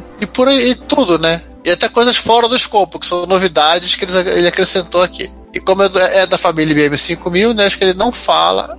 Ele, ele tem o manual do PC Júnior, e só. E os manuais originais, né? Os manuais originais também das máquinas. No caso, o PC Júnior, sempre lembrando, não era 51, era 4860. De qualquer forma, era um número com quatro algarismos, terminando com zero. IBM, né? É. A IBM clássica. Olha, ele tem inclusive a referência ao cassete Basic. Lembrando que o primeiro PC ele tinha porta de cassete, você poderia carregar os programas, é isso? É, a rotina de BIOS, a- o acesso das rotinas para carregar o- os programas em Basic por via cassete. Aliás, o, o XT também teve. Foi retirado no XT 286 e, e depois no AT. É, na verdade, o, esse, esse- esse código tá- ficou perdido até os, até os 486, até os computadores que não tinham ideia embutida. Se você botasse uma. botasse qualquer, qualquer PC velho com sem nenhuma interface, né, sem nada que ele conseguisse usar para dar boot, a mensagem padrão era em 40 colunas e que era o texto No Ba- Basic ROM Found. Vamos passar para os comentários?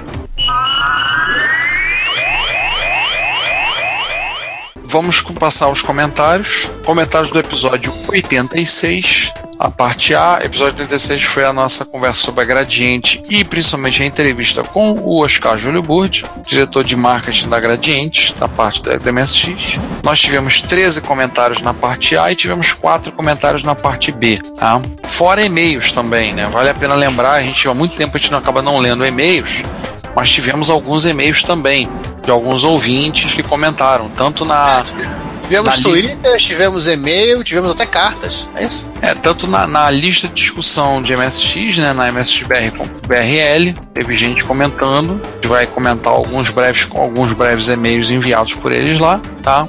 E tivemos também alguns comentários no tivemos também algum- alguns comentários por e-mail também no nosso e-mail do Reto Computaria. Então vamos passar primeiro aos comentários. Vamos. Primeiro comentário do Alexandre Souza, Tabajara. Os dois primeiros, né? Que ele comentou né, o nome da Filco, né? Filco, fundada como Helios Electric Company, rebatizada como Philadelphia Storage Battery Company. E um outro parênteses que ele fez que o velhinho do manual é o dono de uma loja da Emark Kids. Sério, vão lá e vocês vão ver. Alguém vai lá na Emark Kids e confere. É, Se o- ter- com foto, a gente agradece ainda mais. Queremos Sim, selfie. Exatamente. é, queremos uma selfie. Tira uma selfie com o velhinho pra comparar se ele é realmente igualzinho ao sujeito da. ao personagem que tá nos livros da Aleph. Manda uma selfie. E aí temos um comentário do Antônio José Melo Leite Júnior, simplesmente sensacional. Até assisti de madrugada pra me concentrar. Obrigado aí. Ter passado essa madrugada conosco. Quer dizer, no bom sentido. É, claro. Ouvindo a gente falando, né? Isso, enfim. O Robson Araújo. Cara, acabei de ouvir esse podcast, achei muito legal. Praticamente fiz um deslocamento temporal negativo, onde revivi minha infância com o meu amado MSX que tem até hoje. Na verdade, tenho quatro, espero que todos estejam em bom estado. E adorei os comentários, vocês estão de parabéns, show de bola mesmo. Muito obrigado. Valeu. Muito obrigado, Robson. Para só 4 MSX, tá, tá começando. Ih, meu Deus do céu. Eu tô, eu tô, tô- tô disposto a plantar a cisânia, a trazer, o- a trazer o, o conflito. É o conflito entre os casais. Vai, compra mais um MSX, compra outro, compra outro. E aí o nosso chapa, o Clax, Elias Kosiuk, Masbar, Retrocomputaria trabalhando mais uma vez como caçadores de mitos, desmistificando velhas lendas urbanas de MSX no Brasil. O Emil agradecendo a gente por mais um post histórico. Obrigado, Emil. O Sérgio, né, o Vladivostok, né, comentou. Ótimo episódio, já, já esclareceu algumas coisas que estavam obscuras até hoje. Um, sim, ele é cópia do modelo da Philips. Depois ele se corrigiu, lembrando que era da National. Não, sim, Ricardo ele, corrigiu, deu piada. É eu que corrigi. Isso, Ricardo, Ricardo corrigiu depois. E, enfim, né, depois, esse talvez não foi o único, né, que estava nessa situação, que ele comenta, o meu pai me deu um hot beat, aprendi tudo de MSX com ele na época, então sou- também sou fora da curva. Vários amigos de escola do pessoal conhecido pela revista CPO MSX usavam o Expert, e acho que eu era o único que tinha hot beat. E depois o Ricardo lembrou que não é Philips, é o, o CF3000. É, só lembrar que outra coisa que esclareceu que o Sérgio comentou que sim, o Expert era licenciado. Então, mais uma vez, cai por terra esse mito. É, e aí, e, e aí agora é, é a hora da treta. Né? Mas também é com o Werner, o Werner era chapa também. É. O Werner comentou que, ah, que o Expert foi registrado inicialmente na CEI como videogame, tem em jornais. Tenho isso documentado e referenciado. Ele, tem- ele tem provas, ele tem provas. Não, aí eu resolvi ex- explicar um pouco o negócio. Né? Falar, olha, nem tudo que a imprensa fala condiz exatamente com a verdade. É. Exemp- exemplificando, dei três exemplos, né? No episódio 63, o Cláudio Carstens comentou a questão do TKS 800, que foi a criação do departamento de marketing para causar turbulência na Prológica. O próprio Cláudio Carstens comentou também de declarações publicadas nas revistas, somente na Microsistemas, a respeito de projeto da Microdigital, que ele, como gerente do setor de engenharia, não sabia de nada, né? Mas Detalhe, Marcos- trabalhava na mesma empresa, talvez no mesmo prédio. Pois é. E eu também não preciso lembrar daquela revista de games no Brasil, no finalzinho, os estertores dos micros clássicos, que declarou e cravou uma data para Konami lançar Metal Gear 3 para MSX2. Ah, foi, culpa da, foi culpa da Konami que não lançou. Absurdo isso. Essa falta de consideração com os usuários. Na verdade, foi culpa da greve dos caminhoneiros. É, Cara, cara, se você achar essa revista, a gente vai ter que fazer uma live, Ricardo. Eu acho que eu tenho, eu tenho que dar uma procurada aqui, mas acho que eu, eu acho que eu sei onde é que ela tá. A gente vai ter que, vai ter, vai ter que fazer uma live com isso, só pela zoeira. É, então assim, desde departamento de marketing mentirosos, passando por empresa falastrona, distorções sutis, então tem de tudo. O que, que o Oscar falou? Na parte A, com 36 minutos e 1 segundo, que a adição do teclado não era feita em São Paulo, mas vinha tudo pronto de Manaus. Posteriormente, ele falou que os micros eram trazidos de avião para São Paulo para serem distribuídos. O Rafael Riggs, a partir do- do 36 minuto, 18 segundo, falou que o registro foi feito como videogame junto à SEI. O Oscar disse: Eu acho que sim. Logo, apesar dele não ter certeza absoluta, ele não contradisse essa afirmação. Até São porque ele coisas- entrou no projeto depois, né? Pois é, é, tem que lembrar que o Oscar entrou, ele já entrou com o micro sendo lançado. Então ele não participou desse processo todo técnico de registro da SEI, das definições. É, ele entrou em 85, o registro da SEI teve, teve, de- de- teve que sair pelo menos em 84. Pois é. É, provavelmente por aí mesmo. Quase porque, porque você não demorava, o registro era feito com um bom tempo antes. Porque na verdade você registrar primeiro para depois você produzir. Aham, até você começar o projeto, você você autorizava o seu projeto. É. Porque se você não tivesse essa autorização, você não conseguia nem importar as peças para poder começar É. a fazer os protótipos.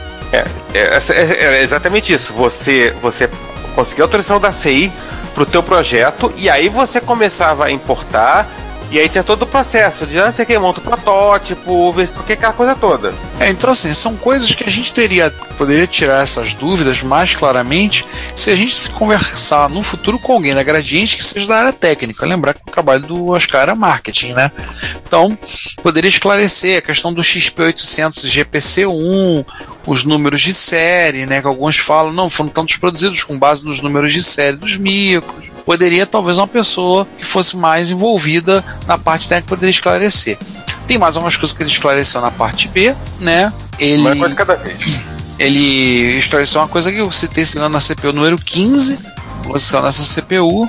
E, curiosamente, esse deve ser o episódio do Reto Computaria que eu mais ouvi depois que eu editei. Na boa, Duas vezes. Eu devo ter ouvido umas quatro ou cinco vezes. Cara, eu acho que assim, pra montar o post eu devo ter ouvido pelo menos umas duas vezes. Eu acho que eu ouvi E olha, depois- e, e olha que eu, assim, é um parênteses. Normalmente eu ouço o início, eu ouço o final pra ver onde, onde é o ponto de corte. E do outro lado eu ouço também o início e o final. Mas, tipo, esse eu fiz questão de ouvir inteiro duas vezes. É isso, eu devo ter ouvido umas quatro ou cinco vezes. Que vejo por outro falar, minha esposa quis ouvir, botei pra ouvir, ouvi com ela. Aí um amigo ouviu também, ouvi junto. Ouvi depois, por minha própria conta. Devo ter ouvido umas quatro, cinco vezes. Eu, no mínimo, eu ouço cada episódio do Reto Computaria umas três ou quatro vezes. Eu não sei quantas vezes eu ouvi esse. Ainda dos comentários, tem um comentário do Danjovic falando que é um dos melhores episódios desse podcast, junto com o episódio do Júlio Neves. Muito obrigado. Mal posso esperar pela próxima parte. E aliás, ma- ó, mais um do, do clube do Hotbit. Na época eu preferi ter um Hotbit porque eu gostava mais do computador monobloco. A escolha não teve nada a ver com o design do produto. E o Fernando Boaglio, muito bom podcast, esclareceu muita coisa. Isso que eu não tinha ouvido da parte B ainda. É, Eu tô gostando da qualidade dos usuários de Hotbit aqui, são pessoas muito boas. né? Ai, meu Deus do céu. Ó, entre os e-mails aqui, os comentários na lista, né? Podemos dizer, por exemplo, o Alexandre Souza Tabajara comentou que a gente falou pra caramba. Na verdade, a gente não falou pra caramba, a gente tinha que acrescentar informação e falar, mas o acredite, tudo que foi pro ar, 99% do que o Oscar falou, ele falou com a gente, foi pro ar. Corte foi tipo um errinho aqui, outro ali, mas pouquíssimos cortes. Temos elogios, alguns comentários elogiaram, né? Gostaram muito, ficou muito legal, dando parabéns, como o Rudolf, né? O próprio Alexandre Souza dando parabéns pelo episódio. Marcelo Schwenk dizendo que esse é um episódio épico. O, o- algumas perguntas, o Paulo Bola perguntou se ele escrevia para microsistemas. Eu disse para ele: olha, ele chegou a escrever na época, lá atrás, para microsistemas. Eu lembro de ter lido artigos dele na microsistemas. Acho que ele escreveu alguma coisa pra MSX Micro. Sim, sim, também. O, o, o Emerson Branco reclamou que não foi citado Ribeirão Preto, enquanto Ribeirão Preto. O Lucas Milani comentou que a, que a entrevista foi fundamental e importantíssima. A lacuna histórica foi preenchida com essa entrevista. Parabéns sinceros a todos os envolvidos, muito obrigado. É, o Clemar também elogiando, um belo episódio, além de fundamental. Um monte de gente ansiosa para a parte B. Vamos Parênteses. falar dessa parte B? Vamos falar logo da parte B? Fala Bom, corta a parte B. Corta, corta o parênteses. É, vamos falar logo da parte B. Pronto. Todo mundo ansioso pela parte B, vamos falar de parte B. O, né, né, o, o Danjovic entra na onda de, né, de bolar teorias da conspiração e É, do, da onde veio o. da onde veio o XP800. É óbvio, veio de Xpert. E o 800 e 80 com mais um zero pra ficar mais bacana. Eles, usa, eles usavam aquele da NEC, que era o DC800, faz sentido. É, Já teve gente dizendo que isso vinha do Ferrorama, da estrela. Era, uma, era um superset do Ferrorama que você podia passar com três dentro do Expert em espaço mesmo. mas eu- de como. era a estação central. né? Mas é uma coisa que esperamos em pouquíssimo tempo né, descobrir de onde é que surgiu isso. É o que falou o Oscar, o que ele disse. O que importava para nós assim era a marca Expert. Acabou se tornando era uma marca muito forte. Ele falou o que mais importava. Então, tinha XP800, GPC1 para ele não interessava como marketing. É que a marca Expert que tinha força. Aí temos o comentário do Robson Araújo, muito legal esse podcast, foi muito instrutivo a respeito do nosso amado MSX. Parabéns, galera.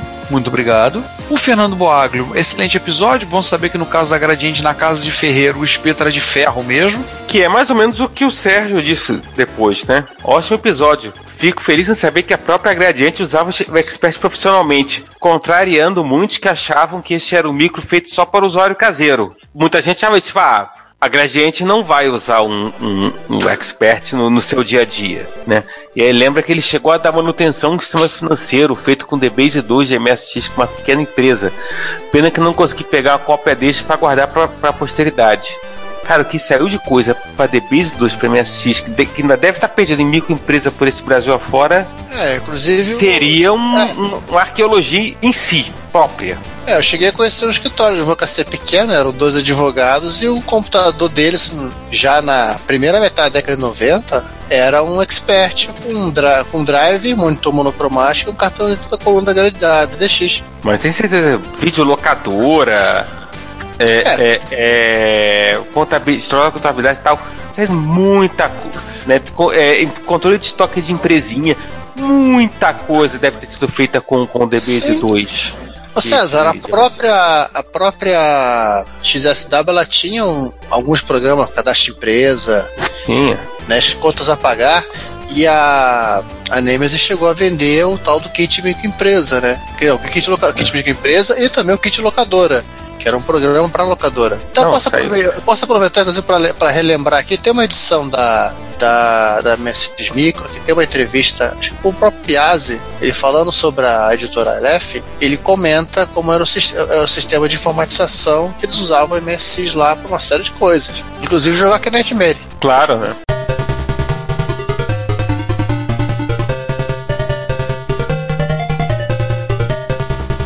Tem que se divertir de vez em quando, né? É, Kinect Mercy é um bom- motivo. Né? Para, vamos voltando.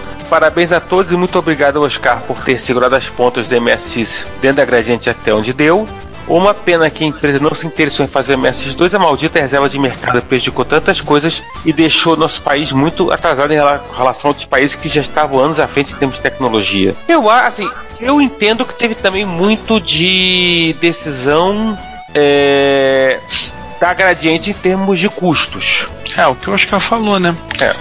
Vendia, vendia bem, tava lá, mas em compensação ela tinha outras linhas que vendiam muito mais. Então, para que a gente ia investir no desenvolvimento de uma coisa que dava 30 milhões, a gente tinha uma outra do lado que dava 300? É, isso inclusive parece ser o mote de, todo, de todos os fabricantes de MSX, né? Como todos eles eram fabricantes de, de eletroeletrônicos também, É. e, é, e com a explosão do, do videocassete, do aparelho de som, do CD player, no final dos anos 80, começo da década de 90, por assim dizer, assim, eles tiveram que pesar, né? Vamos, vamos ficar nessa coisa de, de fazer computador ou vamos tocar Não, esse. aquilo que é o nosso, é, o no, é tecnicamente é aquilo É, que realmente é, é, fazer. eu até acho que em algum momento a gente vai ter que discutir, o Giovanni, e aí acho que talvez faz uma promessa, é discutir o final da vida do MSX. ne- Nesse sentido, de que o MSX era fabricado por empresas que não eram empresas de, computadores. É, só lembrar assim, a única empresa que fabricou efetivamente o MSX e não era uma, uma empresa de eletroeletrônicos, né, era a própria, foi- foi a Spectra Video. É, verdade. Só. Verdade. Só. É, mas são confirma uma regra. Porque todo o resto são empresas de, de, de eletroeletrônico. E muita coisa ocorreu no mundo do eletroeletrônico no final dos anos 80 e início dos anos 90. 89, 90. Uma série de coisas ocorreram no mercado que em algum momento o financeiro chegou e disse: Olha, cara, esse negócio de computador é legal, mas a gente tá dando 10 vezes mais aqui. Não compensa, né? Não compensa. É, e aí não. Honestamente, não é a culpa. A culpa não era da reserva de mercado. Não, eu acho, eu assim, o, o pode ser beleza, que não. De repente a Gradiente poderia ter, já que teve teve quase tudo para fazer o MSX na mão, o MSX2 na mão, poderia ter dado um passo, poderia ter dado um passo a mais.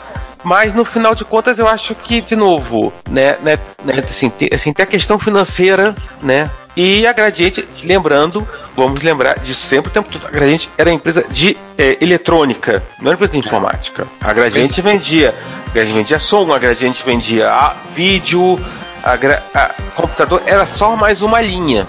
É, e lembrar que ela, tá, ela tava entrando em videogame, é, voltando ao videogame no final da vida útil do MSX do Expert, com o Phantom System. Depois que ela entrou de vez com a Nintendo na, na Playtronic, É. e ficou até o, o GameCube. Então, é aquilo que falaram, assim. Não era. Falou, não, Assim, não, assim, assim, chegou um é, tinha um cálculo porque na verdade, de novo, não é exclusivo do Brasil. não, não, não, de forma nenhuma. muito, assim, se você for olhar no final das contas, o que aconteceu com relação. O tempo entre o, o 2 mais e o Turbo R é muito isso. Tipo, e aí? Pô, beleza. A, a Panasonic tinha lá o MSX, mas o negócio da Panasonic não era computador. O negócio da Sony não era computador. O negócio da Sanyo não era computador. É, a Panasonic, todo reza-se a lenda que a Panasonic parou a linha de produção e converteu a linha de produção do Turbo R para fabricar 3DO. Era um videogame. É, isso. É, e, e- e tinha isso, né? Tipo, os videogames.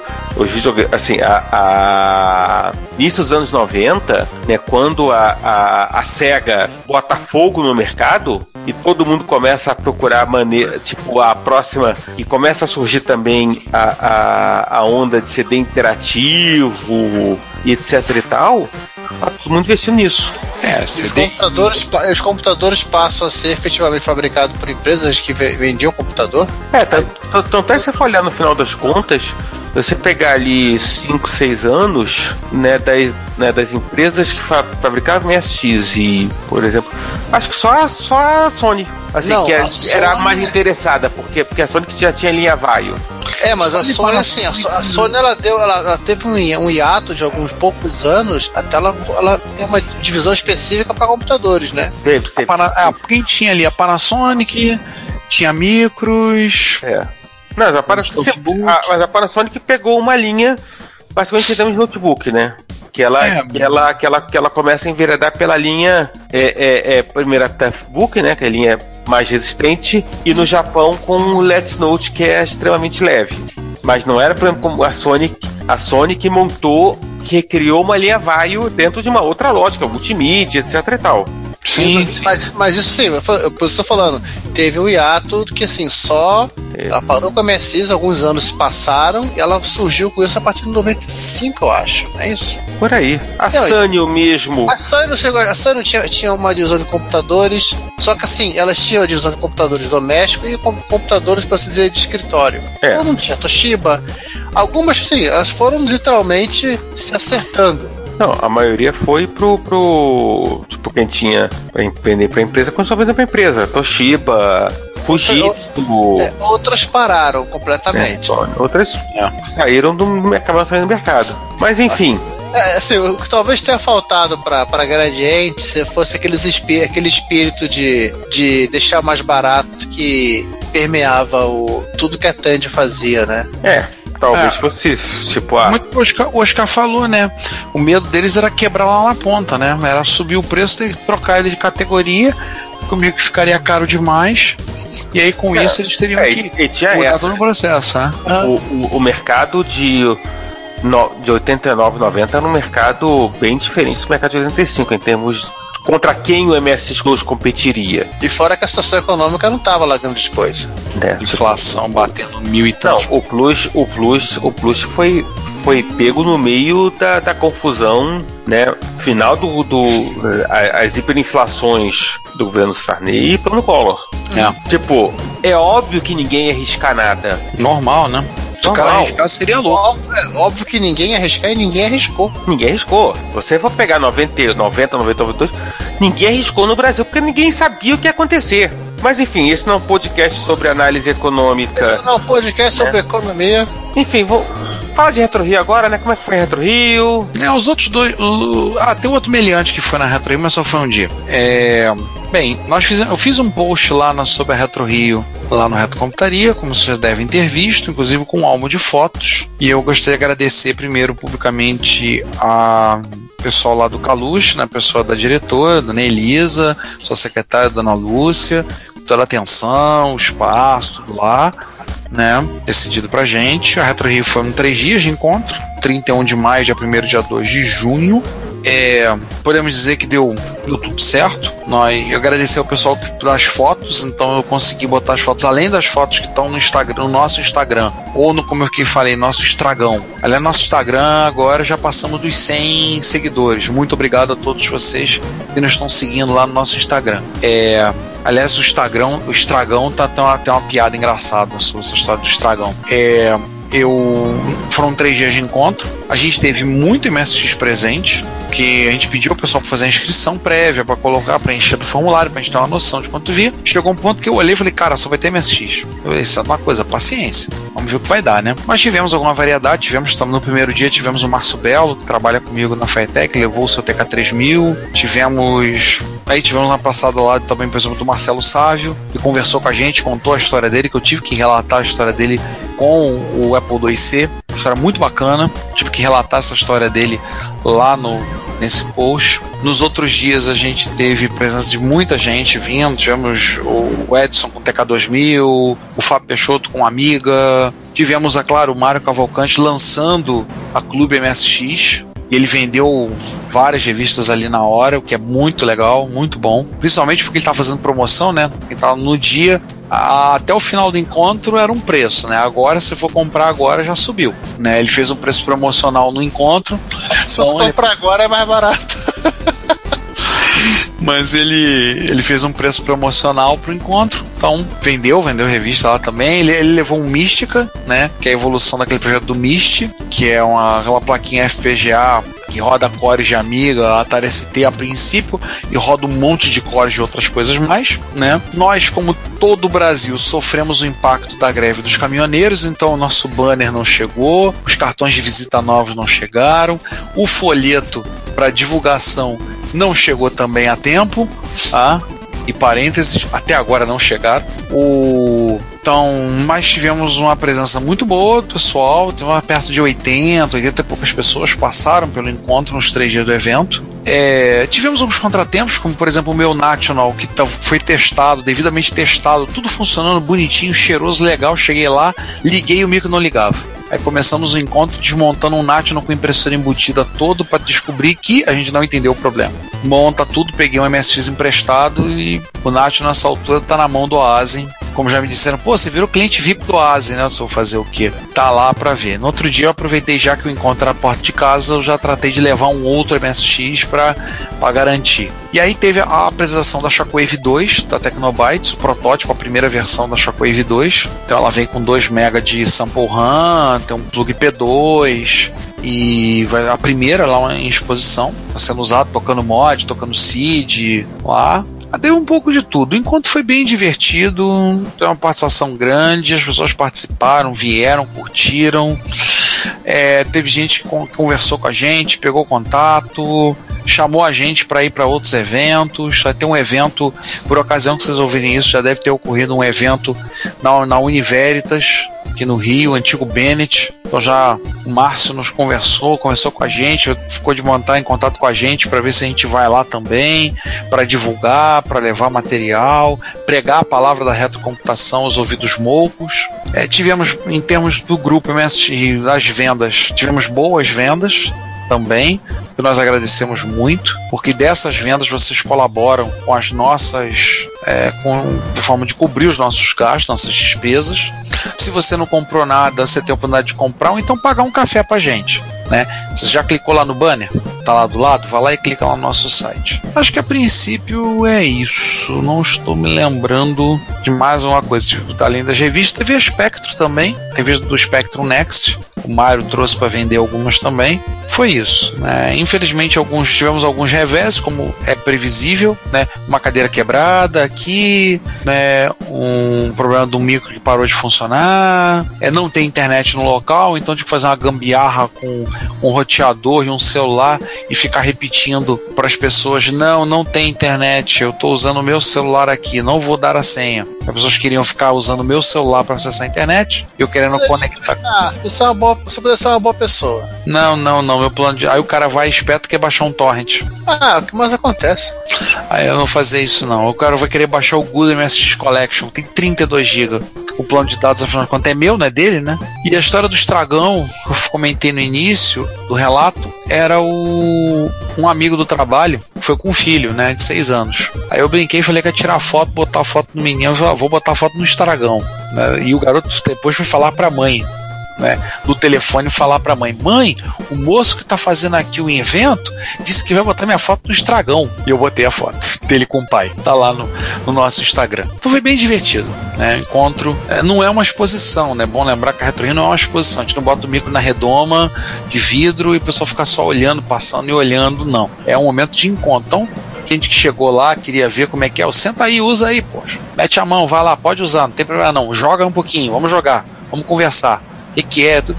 Foi bem legal. E esperamos que vocês possam também estar na, na próxima MSX Rio, que deverá ser, creio eu, no primeiro sábado de outubro. Não será lá no local, no Caluste. Vai ser lá no Lar do Meia. Esperamos que vocês estejam, apareçam lá na MST Rio também. Giovanni, quer acrescentar alguma coisa, já que você só foi no último dia? Não, só fui no último dia. Ela fala. ah, eu sei que você só foi no último dia, mas fala aí, pô. Ah, não tem muito o que complementar, não. Eu Só ficaria, só ficaria acabaria sendo meio repetitivo. E eu ajudo o Juan no processo de edição do, do episódio também. Ah, é. Já que o episódio vai ficar com 5 horas de gravação, né? Então é isso, né? Chegamos ao final. Acabou. Chegamos! Acabou, gente. Vocês já pagaram um café lá pra gente? Nós? Paguem o café pra gente. Paguem um café pra gente. É, vai lá. Não, nós não. Eu não bebo café, mas. Paga um café Enfim, pro vocês entenderam. Paga um café pro Giovanni, paga um café pro César. Paga um copo de leite gelado pra mim. O leite lá tá mais caro. Ah, não é não. Acho que não é não. Não, a caixa de leite, a caixa de leite é mais barata. Ou pode comprar uma caixa de leite um litro, tá bom. Mas isso não é um podcast pra falar sobre laticínios, né? E, cafe... e... e cafeína. Então, então é isso aí, gente. Por hoje é só. Voltamos daqui a uma semana, né? Vamos semana que vem com mais um episódio do Reto Computaria. Exatamente. Chega por hoje. Eu vou nessa. Fui. É, fazer o que, né? Voltamos aí pro próximo episódio. Fui. Então, todo mundo foi embora, fiquei aqui sozinho. Até mais, então. Se você quiser enviar um comentário, crítico, construtivo, elogio ou contribuir com as erratas desse episódio, não hesite. Faça! Nosso Twitter é retrocomputaria, nosso e-mail é retrocomputaria.gmail.com e nossa fanpage é facebook.com barra retrocomputaria. Ou deixe seu comentário no post desse episódio em www.retrocomputaria.com.br. Como sempre dizemos, seu comentário é nosso salário. Muito obrigado e até o próximo podcast.